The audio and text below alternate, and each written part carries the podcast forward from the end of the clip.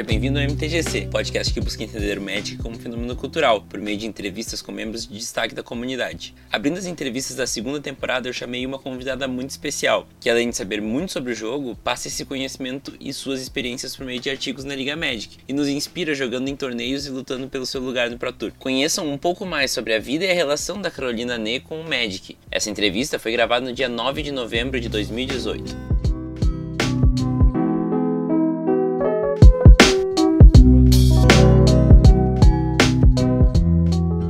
Gosta do MTGC e quer ajudar o projeto a se manter vivo? Agora você tem duas opções para fazer isso. A principal é doando valores a partir de um real no padrinho do MTGC. É só acessar www.padrim.com.br/mtgc e doar o valor que você achar que o MTGC merece. Ainda por cima, damos retribuições especiais para quem ajuda o projeto. Mas, se a grana estiver apertada, não faz mal. Você pode mostrar o MTGC para cinco amigos e enviar um e-mail para podcast.mtgc.com.br dizendo seu nome e o nome dos seus amigos para quem você mostrou o podcast. É só baixar um episódio e dar play no celular de seus amigos. Para todos que mandaram e-mail, vou ler seus nomes no MTGC Extra. Agora, fiquem com a entrevista.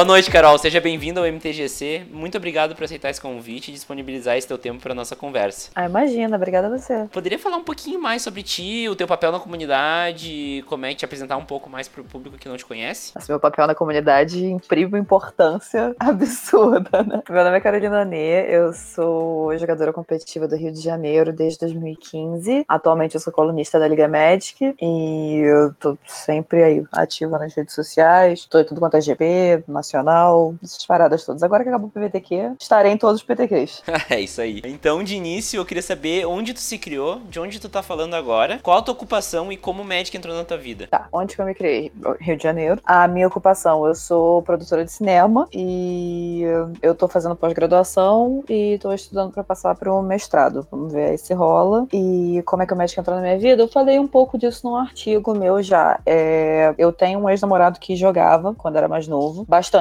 E aí ele parou, ficou muitos anos sem jogar. E quando ele voltou a jogar, ele resolveu me ensinar a jogar. E aí eu adorei o jogo, comecei a me empolgar, comecei em tudo, tudo quanto é campeonato. Meus primeiros campeonatos já foram direto, assim, tipo, sei lá, eu tive um pré-release e aí depois eu fui comecei direto pro PTQ, GPT, eu passei da fase do casual quase que direto. E hoje em dia a gente é super amigo, continuamos na mesma equipe, ele é meu sócio e acabou que todos os amigos do Magic dele viraram nossos amigos, então foi um clima maravilhoso, foi ótimo. Que legal, é, o Magic ele tem essa coisa de, de fazer amizades aleatórias, né? Sim, agregar pessoas. Bom, e qual foi a primeira experiência memorável que o Magic trouxe na tua vida? Cara, memorável foram tantas, assim, eu não, não sei te dizer qual foi a primeira, eu posso te dizer que a mais memorável para mim até hoje foi o GP São Paulo desse ano. Foram tantas coisas maravilhosas que aconteceram naquele final de semana que não sei nem o que dizer, assim, quando eu voltei daquele final de semana eu falei, gente, é... eu fui tão despretensiosa, eu nunca esperava ganhar tanta coisa, sabe? Aham, é, e inclusive vamos falar mais sobre isso depois depois, mas também tem um artigo teu falando sobre isso, né? Tem, tem um artigo. É. Eu vou linkar esses artigos todos que a gente comentar durante o, o, programa na descrição aí no site do MTGC. Bom, como tu se define como jogadora de Magic? Cara, eu me considero uma pessoa muito ambiciosa na vida, assim. Então, se eu gosto de alguma coisa, se eu me dedico a alguma coisa, eu tento ir até o final. Eu acho que por isso eu acabo jogando muito com decks agro, assim, tem bastante a ver com a minha personalidade, mas acho que o pessoal se engana se pensa que eu só jogo de vermelho ou que eu só jogo de deck agro. Eu jogo qualquer coisa. Eu jogo menos com ilha, mas não quer dizer que eu não sente atrás de um controle do mesmo jeito que eu sento atrás de um monohead. É, isso aí. Isso aí. Já eu sou mais do controle, já olho meio atravessado pro monohead.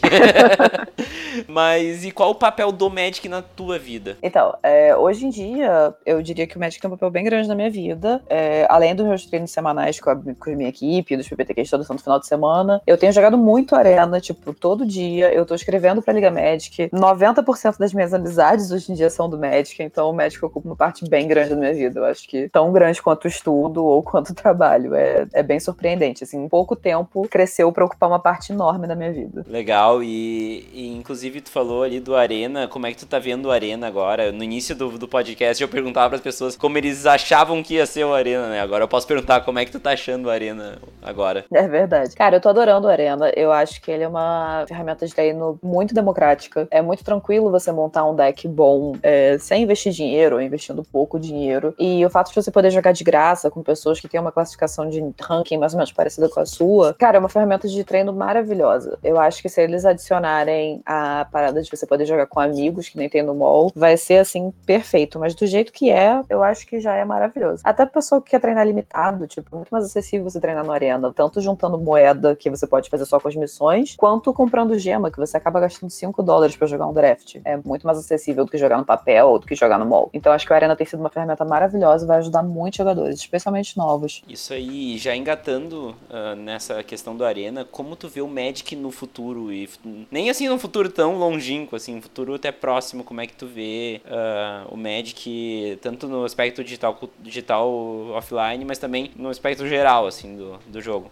Então, há pouco tempo atrás, apareceu numa entrevista que no final do ano eles vão anunciar a parte competitiva do Arena, né? Então eu tô bem animada para ver isso. Vamos ver se vai ter algum tipo de campeonato lá. Se tiver, vai ajudar bastante. Mas eu não tenho opinião ainda sobre como vai ser o futuro do Magic IRL. Eles acabaram de mudar um monte de coisa, né? E a gente não sabe quantos, qual vai ser o número de PTQs ou como é que vai ser pra gente entrar, se vai ficar mais fácil, se vai ficar mais difícil, se vão voltar os GPTs. Então eu tô aí meio esperando pra ver o que, que vai acontecer. Mas eu tô animada. Acho que jogar mais PTQ vai ser, vai ser bem legal. Show de bola. E qual é o papel cultural mais importante do Magic para ti? Ah, é, nossa, deixa eu pensar. É, essa, essa aí é normalmente onde começa a pegar mais fundo o negócio.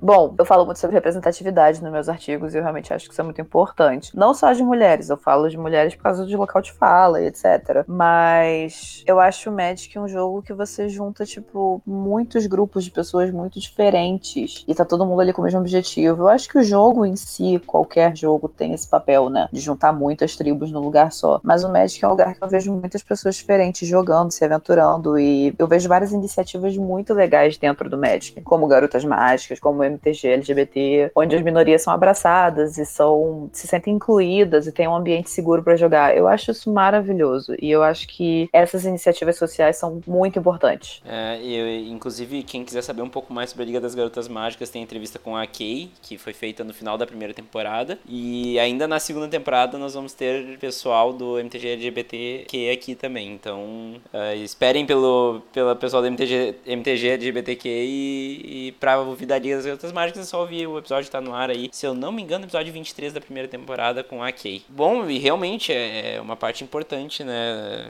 E, e realmente tu fala bastante disso nos teus textos e é super legal. Sim.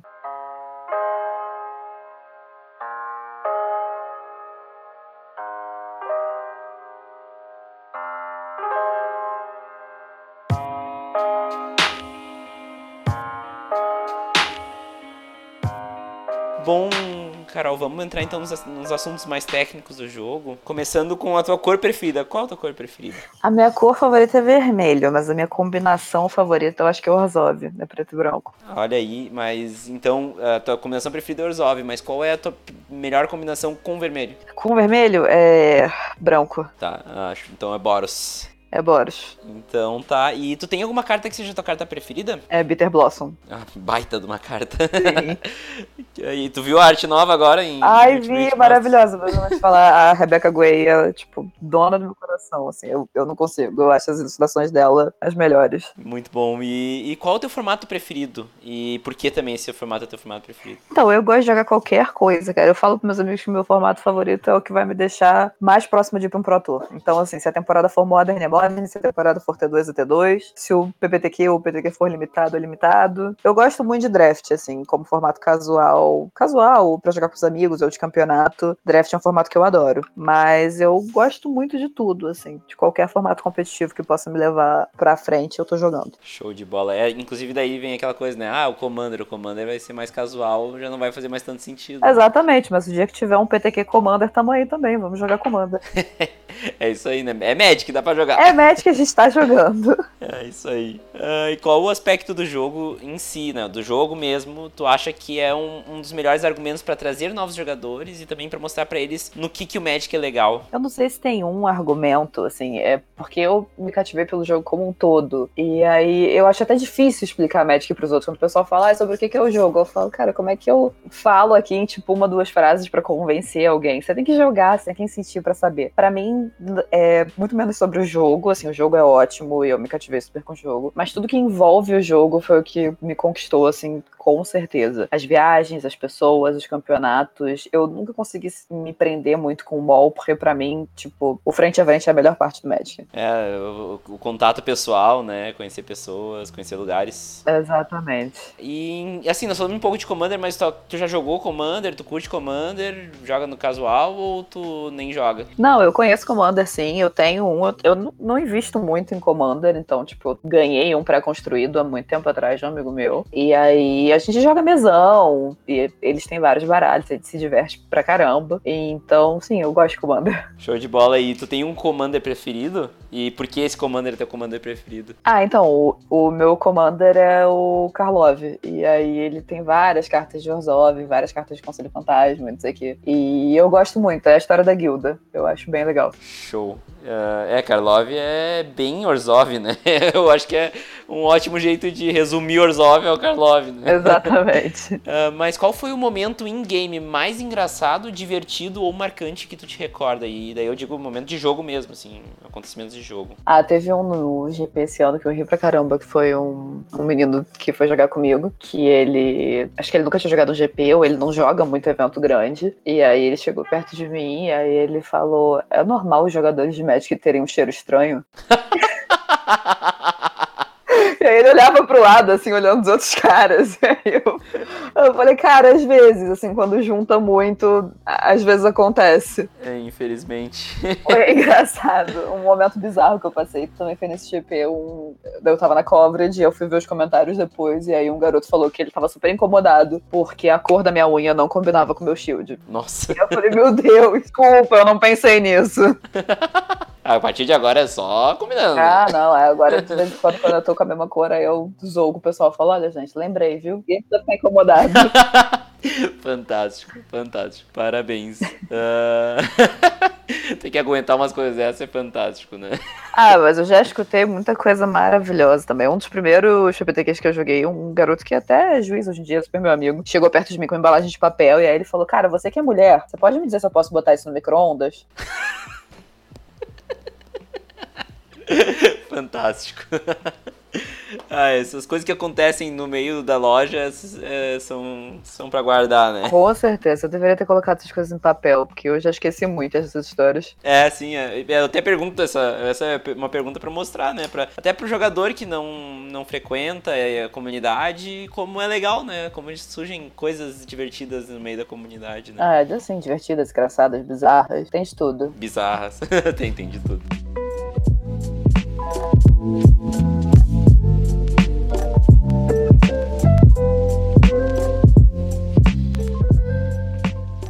Bom, Carol, falando um pouco mais sobre, sobre a tua carreira profissional e sobre os teus artigos, quero começar falando um pouco mais sobre os artigos, depois a gente fala um pouco mais sobre o teu jogo, tá? Tá bem. Qual foi o principal desafio para começar a escrever e, e o que, que te levou a escrever também?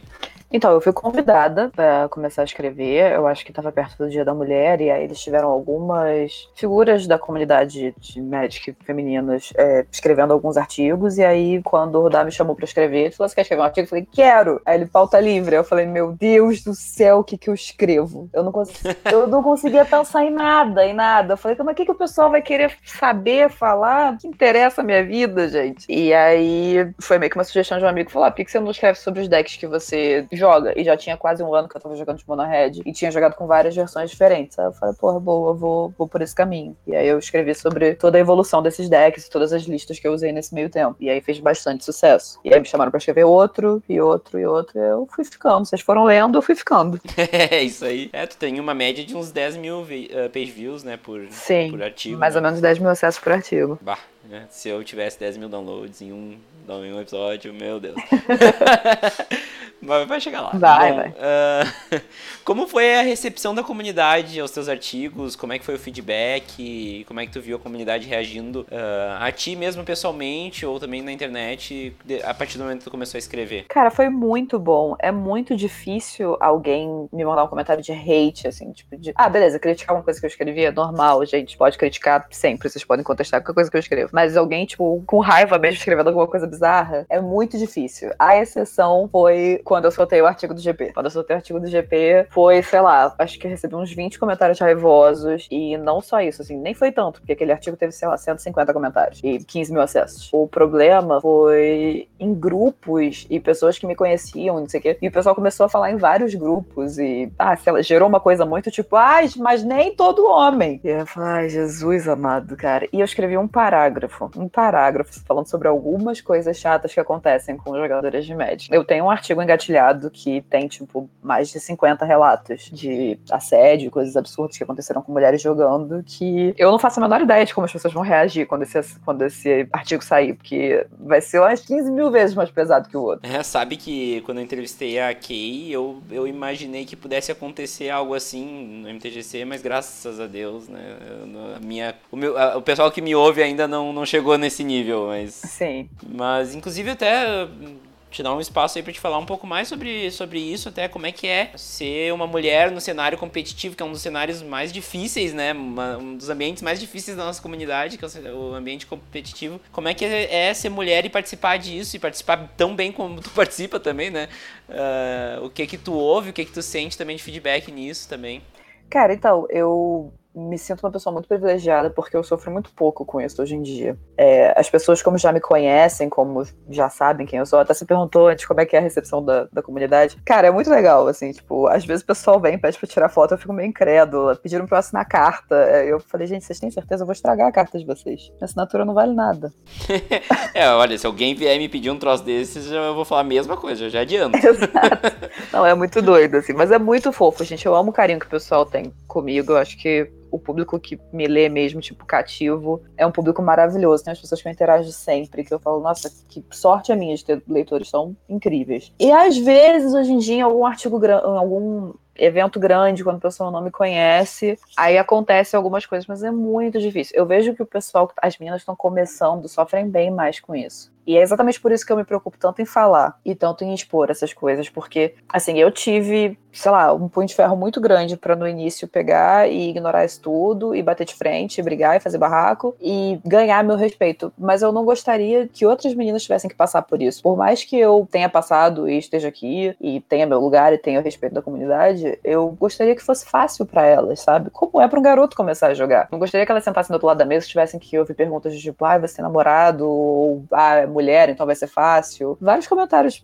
babaquinhos, assim, que eu escutei bastante lá atrás. Mas hoje em dia já não fazem mais parte da minha vida, ainda bem. É, e conversa com a Kay foi, foi bem nessa, nessa linha, assim, né? E é aquela coisa, todos são jogadores e todos vão fazer bem pra comunidade, né? Então vamos se ajudar. Bom, uh, voltando aos artigos, uh, como tu vê a influência dos teus artigos na comunidade? Eu vi tu falando também bastante de pessoas que vêm e falam que, ah, eu li teu artigo, isso me ajudou meu jogo, isso me deu uma dica de um deck que eu fui bem. Uh, como é que tu vê essa influência que tu tem por meio dos teus artigos na comunidade? Ah, isso é a melhor coisa para mim. Quando eu vejo esses comentários comentários do pessoal falando que conseguiu tirar uma dica ou que ajudou de alguma forma, eu ganho meu dia. Assim, eu não me acho uma deck builder sensacional, nem acho que eu sou uma jogadora profissional incrível com um rate maravilhoso, mas eu tento escrever da forma mais casual possível, para aquele jogador esteja no primeiro dia de Magic ou um jogador profissional que eventualmente vá ver o artigo por algum motivo, consiga entender da mesma forma. Eu gosto de escrever como se eu estivesse conversando com a pessoa. Então, conseguir passar alguma coisa e conseguir dividir isso com alguém é, é maravilhoso. Assim, se ajuda uma pessoa, já faz meu dia. Show de bola. E, e com, com qual frequência tu recebe esses, esses feedbacks? Isso é curiosidade mais minha. Não, não é tanto, não. Até porque eu escrevo mais sobre as minhas experiências do que do lista e tal. Mas eu acho que, sei lá, umas três, quatro pessoas por artigo normalmente vêm falar comigo. Ah, que legal, Bah. Isso deve fazer um bem desgraçado. Ah, com certeza. Até nessa vibe, assim, qual é o tipo de feedback da comunidade que tu mais gosta de receber, assim? É, é esse aí do Bato me ajudou? Ou tem algum outro que tu curte bastante, assim? É, esse, tipo, é sonho, é ótimo, assim, quando isso acontece. Mas qualquer feedback eu fico super feliz. Quando o pessoal vai nos comentários dizer qual deck eles estão usando, quando as próprias pessoas no comentário começam a se ajudar, eu vejo que tem uma rede muito legal me escutando. Eu fico muito feliz. Show de bola. Bom, mudando um pouco de assunto agora, tu pode explicar um pouco mais para nós como foi o teu GP São Paulo? Posso. Então, eu não treinei nada para aquele GP. Absolutamente nada. Eu não estava empolgada. Inclusive, eu queria jogar de humanos. E aí chegou, tipo, eu treinei super de humanos, assim, treinei um pouquinho de humanos. E aí, sei lá, uma semana antes, meu amigo que ia me emprestar falou: Ah, não vou te emprestar, não, porque eu acho que você vai fazer merda com o deck. Então joga com seu burn mesmo e você vai me agradecer depois. Eu fiquei puta da vida. É. Mas eu falei, ok, né? Tipo, é a vida. Se eu tivesse insistido, provavelmente poderia ter pegado um monte de outra pessoa, mas eu falei, ah, não, quer saber? Vou chegar de, de Burn mesmo. Eu treinei zero jogos de Burn. Zero. Só que eu já era um baralho que eu conhecia, eu tinha jogado no passado um pouquinho, mas eu não, não jogava Modern, assim. Eu não tinha jogado temporada Modern no ano passado, eu tinha jogado só o GP. E aí eu fui, e aí eu tinha buy 1, e aí eu fiz 2-0, 3-0, 4-0, 5-0. Aí eu falei, gente do céu. Aí quando eu tava, eu perdi uma, quando eu tava 5-1 eu fui pra coverage, foi maravilhoso, assim, acho que meus dois jogos demoraram 10 minutos, se eu não me engano, foi 5 minutos cada um. Bunny, né? É, Bunny. Aí quando eu tava 6-1, eu já tava super feliz, e pouco importa, e tudo bem que acontecer, acabou que eu ganhei a última, eu fiquei 7-1, eu fiquei estática, assim, eu mandei um áudio pros meus amigos no final do dia, falei, com a minha voz tava completamente estridente já, eu falei, gente, vocês viram o que aconteceu, pelo amor de Deus, eu tô muito feliz, tava assim, desesperada. Mas e, e até um, peraí, de novo. Mas inclusive, como é que como é que foi o sentimento esse quando terminou o, Day One? Tu terminou 7-1, né? Tu disse? 7-1, terminei em 23. Nossa! Como é que foi esse sentimento, assim, até. Eu tava me tremendo, eu não sabia o que falar, não sabia o que fazer. Não foi meu primeiro Day 2, eu já tinha feito Day 2 antes, mas foi meu primeiro resultado tão bom, assim, né? Foi tipo, quando tinha aquele intervalo da Twitch com os melhores colocados, eu tava aparecendo ali. Chegou uma hora que eu fiquei, tipo, na mesa 1, eu tava, assim, me sentindo. E quando acabou esse dia, o correspondente da Wizard já tinha falado que queria me entrevistar pro site da Wizard, e eu já sabia que eu tinha sido a única menina a passar, então eu sabia que eu tinha ganhado o prêmio da Play It Forward, que é uma organização sem fins lucrativos muito legais, que incentiva as melhores jogadoras competitivas femininas em vários GPs ao redor do mundo. E aí o prêmio deles é um playmatch exclusivo e uma entrada para um GP da China Fireball em qualquer lugar do mundo que eu queira. Então eu fiquei muito animada com esse prêmio. Nossa, eu fiquei muito animada. Então eu já fui pro Day 2 assim, tipo, olha, gente, se eu fizer 08, tá tudo certo. Eu já fiz tudo que eu tinha para fazer. Eu tô muito feliz. Acabou que eu fui um pouquinho melhor que isso. Sim. É, mas eu fiquei muito feliz. Fiquei muito, muito feliz mesmo. Foi um, um torneio que me gerou muito lucro. É isso. Pediram pra tirar foto comigo, pediram pra eu assinar carta. Eu dei entrevista pra Wizards, eu apareci na coverage. Eu, assim, tudo que eu podia esperar de um evento e mais, eu acho que aquele GP foi para mim. Assim, me rendeu muito, muito, muito fruto. Foi maravilhoso. Que legal. E, inclusive, se tu puder mandar uma foto do teu playmatch depois pra me botar no, na publicação ali. Ah, manda sim. Daí pra galera que tiver meio curiosa de poder olhar lá também. Mano, mano, sim. E assim, resumindo, quão gratificante foi pegar esse Day 2? Ele foi mais gostoso do que aquele primeiro Day 2 que tu tinha pego já? Ou foi mais ou menos a mesma coisa? Como é que foi? Ah, o outro foi muito bom, assim, mas o outro foi decidido no último, no último jogo. Eu passei, acho que 6-3, eram nove rodadas da outra vez. E eu fiquei muito feliz, mas enfim, eu já fui pro Day 2 meio que sabendo que provavelmente eu não tinha chance, porque já tinha perdido um monte. E eu tava feliz, assim, tava super feliz, mas foi uma coisa mais de conquista pessoal. Esse Day 2 foi foi gratificante, assim, de todas as formas possíveis e imaginárias. Eu acho que ele superou o primeiro em bastante, assim. E qual era o teu objetivo quando tu entrou no, no GP? Eu não tinha nenhum objetivo. Absolutamente nenhum. Eu falei, vou jogar essa esse evento aqui e é isso aí. Se tiver que ser, vai ser. Muito bom. E conseguiu esse day two aí que foi fantástico, né? Nossa, eu consegui muita coisa. Fiquei muito, muito feliz mesmo. E, inclusive, como é que foi o teu resultado final depois do no, no, no segundo dia? Eu fiz 9-6. Ah, foi, foi, foi legal, então. Pô, conseguiu mais duas vitórias no Day 2, que também não é para qualquer um, né? Foi. É muito bom. Parabéns, inclusive. Obrigada. Foi muito engraçado, que o Bolov tava jogando com. que tinha, eu acho que, quatro playlines. E aí ele falou, aí eu falei pra ele, falei, a gente tava perto na classificação. Eu falei, cara, eu não quero te enfrentar amanhã, pelo amor de Deus. É a primeira partida do dia. É, as obras do destino são fantásticas. Ah, não, é, mas o bicho falando, ah, você chamou, deu nisso. E ele fez Leyline na 1 os dois jogos. Ah, não, porra. Aí eu falei, ah, pronto. que ótimo. Como, como ganha? Não ganha, não, não ganha. Foi super rápido. É. Tadinho, acho que ficou até constrangido. Ele me ganhou tão rápido. Mas até uh, indo um pouco mais nessa parte mais técnica, né, do, do, do, GP, fala um pouco mais do deck, como ele se comportou no torneio. Tu falou que tava treinando de humanos e do nada caiu o, o Burn no teu colo, mas o Burn é o teu deck, né? Sim. Então como é que foi. Como é que era o teu deck? Fala um pouco da lista e também como é que foi pilotar essa lista. Cara, era uma lista bem retinha. Eu nem lembro onde, da onde eu tirei aquela lista, mas era alguma lista de top 8 de GP. E era uma lista super redonda, assim, tipo, ela tinha um plano de ser o mais rápida possível. E ela tinha dois, dois Core Firewalker pra Mirror. E então, tipo, ela tinha um plano de ganhar o mais rápido possível. E aí, tipo, o side dele era super reto. E ele funcionou muito bem, ele rodou muito bem. Assim, eu ganhei, eu acho que quase todos os meus jogos um, assim, se não todos. Foi, só teve esse negócio da Dayline na 1.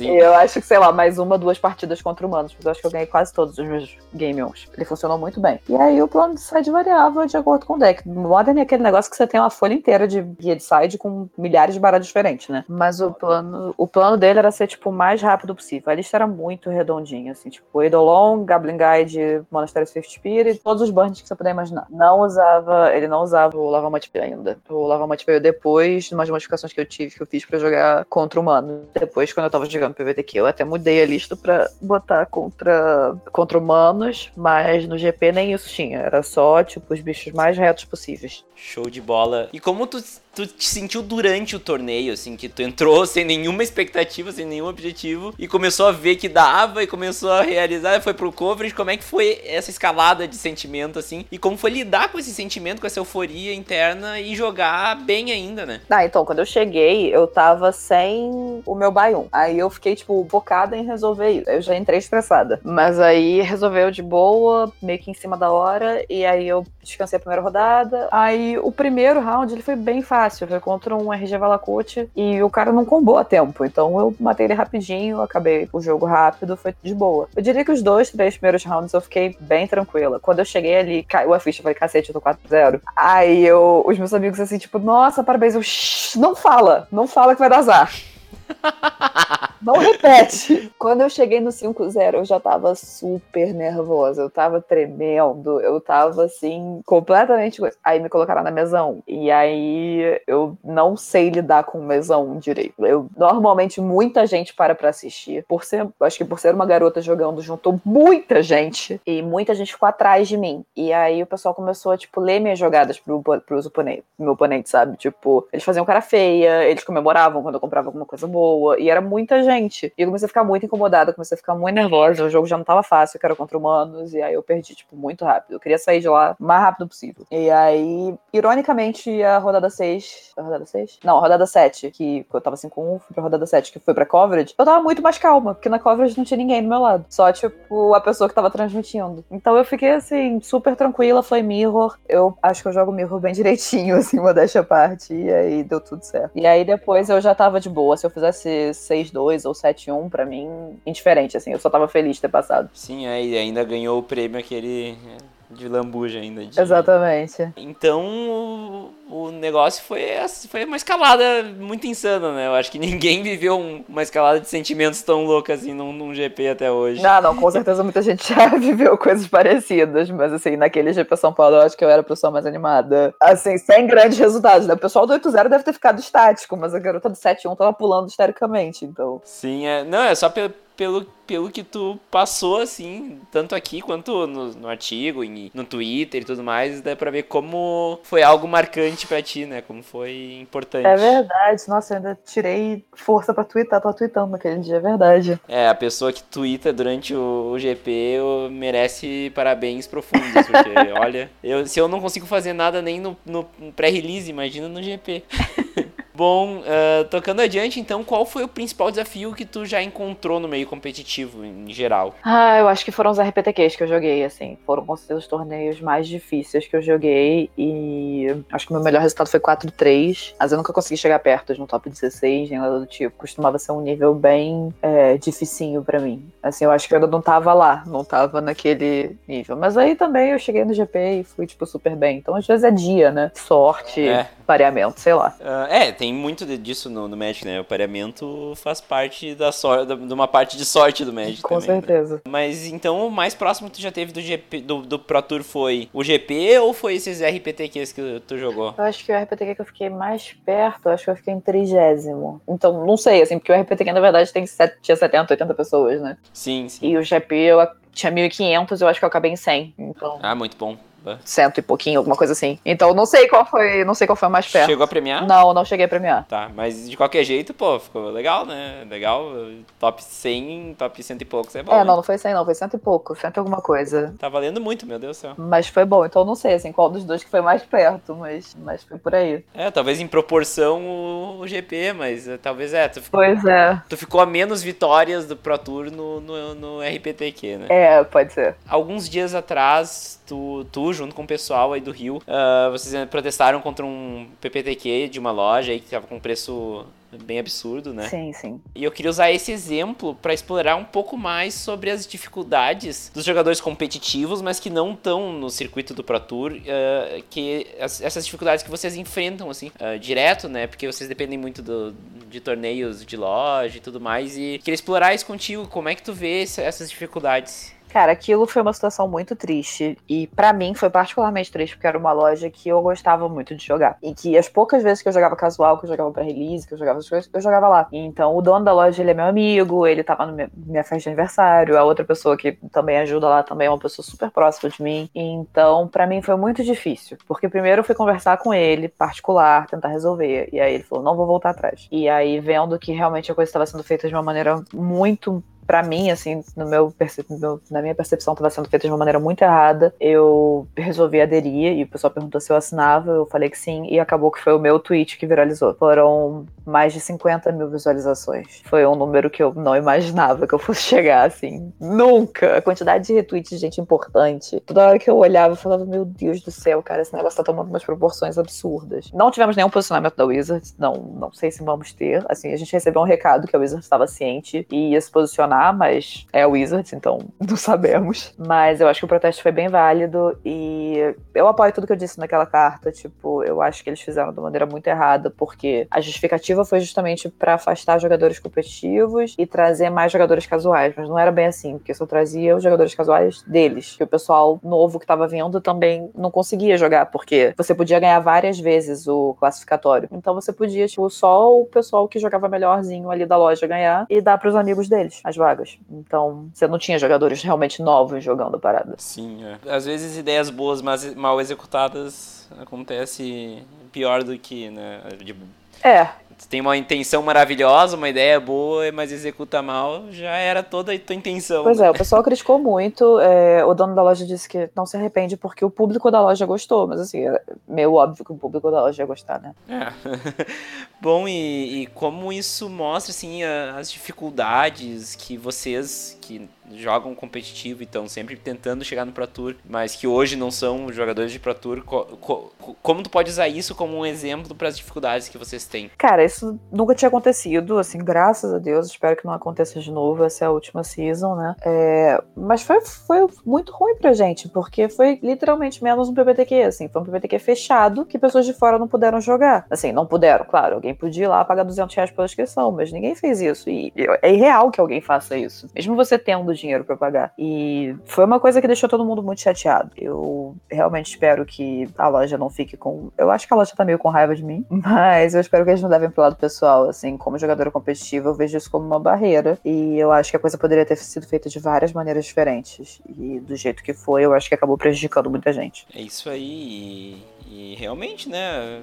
Amigos, amigos, negócios à parte, né? Então, Com certeza. Uh, aproveitando um pouco, uh, ah, para falar um pouco de uma coisa melhor, né? Uh, como é que é jogar, jogar uh, Magic de forma mais competitiva fora do teu estado, fora do lugar onde tu tá acostumado a jogar e onde tu já jogou também e como é as experiências, de, como, quais são as diferenças entre os lugares que tu já jogou? Ah, gente, eu amo, eu acho essa uma das partes mais legais de jogar. Primeiro porque você tá viajando com seus amigos, né? E viajar com seus amigos é sempre muito legal. A gente é sempre, tipo, tenta pegar umas casas ótimas, com piscina, com churrasqueira, e fazer disso um tempo pra gente ficar perto um do outro e aproveitar, mesmo que seja um cenário competitivo, assim. Quando a gente viajou pro RPTQ Trio, a gente pegou uma casa que tinha, sei lá, 10 pessoas, eram três trios, e a gente tava fazendo treinos seríssimos, assim, anotando tudo, percentual de vitória, e com side, sem side, não sei o quê. E a gente fez tudo isso de frente pra piscina. A gente não entrou na piscina. Não curtimos a piscina, passamos o dia inteiro treinando, mas a gente estava lá. Só de ter a piscina já melhora um pouco o ânimo. Né? Exatamente. Né? Foi, foi super gostoso, assim, foi um clima bem gostoso. É, eu adoro essas viagens do Magic. O lugar mais longe que eu já fui para jogar, eu acho que foi o Chile. Ah, legal. Mas com o prêmio da Plate Forward aí em 2019, eu pretendo jogar em algum lugar mais empolgante, Las Vegas ou Barcelona, alguma coisa assim. Ó, oh, GP Vegas é legal, hein? Bã. GP Vegas é bem legal. Barcelona também parece bem legal. Bom, e deixe-nos informados, né, pelo Twitter aí, que a gente. Ah, com certeza. Que a gente continua vendo isso aí, dependendo aí, a gente chama pra mais um MTGC pra gente falar disso. Pode ser. E assim, qual é o teu objetivo no competitivo pro próximo ano? E qual é o teu objetivo maior no objetivo em geral, assim? Uh, o teu maior objetivo jogando Magic competitivo? Uh, pro próximo ano, 2019, eu não sei, assim, eu não, eu não planejo muito, tipo, as metas, assim, certinhas, tipo, ah, até tal data eu quero conseguir tal coisa, assim, lógico, assim, meu objetivo é chegar no Pro Tour. Quando isso acontecer, vai ser ótimo. Meu objetivo, meu, meu objetivo mais próximo, primeiro, agora é começar a streamar a arena. Tô com problemas técnicos de computador, mas tô resolvendo isso, e aí, tipo, quero começar a fazer isso logo. Gostaria muito de achar um patrocinador, se tiver alguém escutando aí, tiver interessado, me manda uma mensagem. E meu objetivo competitivo pro próximo ano, cara, eu não sei. Eu quero ver qual vai ser o esquema dos PTQs. Quero ver se eu continuo fazendo day 2, assim, tipo, nos GPs. E vamos ver o mais próximo que eu consiga chegar aí do Pro Tour. Vai jogar os dois GPs do ano que vem? Com certeza. Então tá, tem que, tem que aproveitar, né? Os GPs que a gente fazem aqui, né? Uma... Poxa, né? Só dois, né? E dois no mesmo lugar ainda, mas tem que aproveitar, né? Exato, dois no mesmo lugar e perdemos o Chile. É, e perdemos o Chile, ainda tem essa, né? Mas enfim.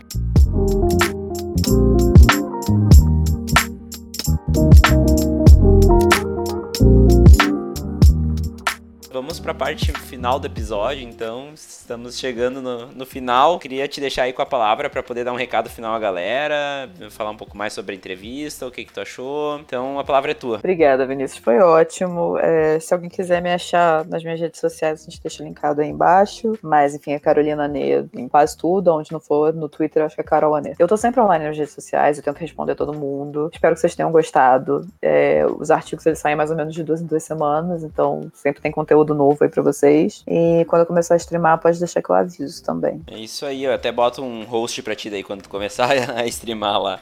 Oh, show. Uh, muito obrigado pela atenção, Carol, pelo tempo disposto. Eu vou deixar todos os teus canais aqui na, na descrição. Obrigada. Só pra galera que tá ouvindo, é, a Nê se escreve com T no final. Isso, né? T mudo. Importante pontuar, porque daqui a pouco o cara vai te procurar ali e não, não acha. É verdade. Bom, Carol, é isso aí. Muito obrigado. Acho que foi muito legal ver o teu, tua visão do Magic e como tu enxerga o Magic na tua vida, né? É um, é um jeito diferente de ver, por diversos motivos, né? Tanto uh, pelo lado competitivo, como a gente já entrevistou, tanto para players, tanto quanto o pessoal que só produz conteúdo e nem pensa em jogar pra tudo. É, eu tô no meio. Então é, é, é, legal, é legal ter essas visões diferentes, porque o Magic se relaciona com cada um de uma forma diferente e não é diferente contigo, né? É diferente, é, é diferente o meio que a gente se relaciona com o jogo e tem as suas similaridades, mas cada um se relaciona de um jeito. Sim, com certeza. Então tá, muito obrigado pela, pelo tempo e pela Obrigada. e pelas opiniões, pelos por mostrar o teu lado também no, de como tu vê o Magic. Obrigada, imagina. Tô querendo de novo só chamar. Então tá. Até semana que vem, pessoal, e tchau. Tchau, tchau.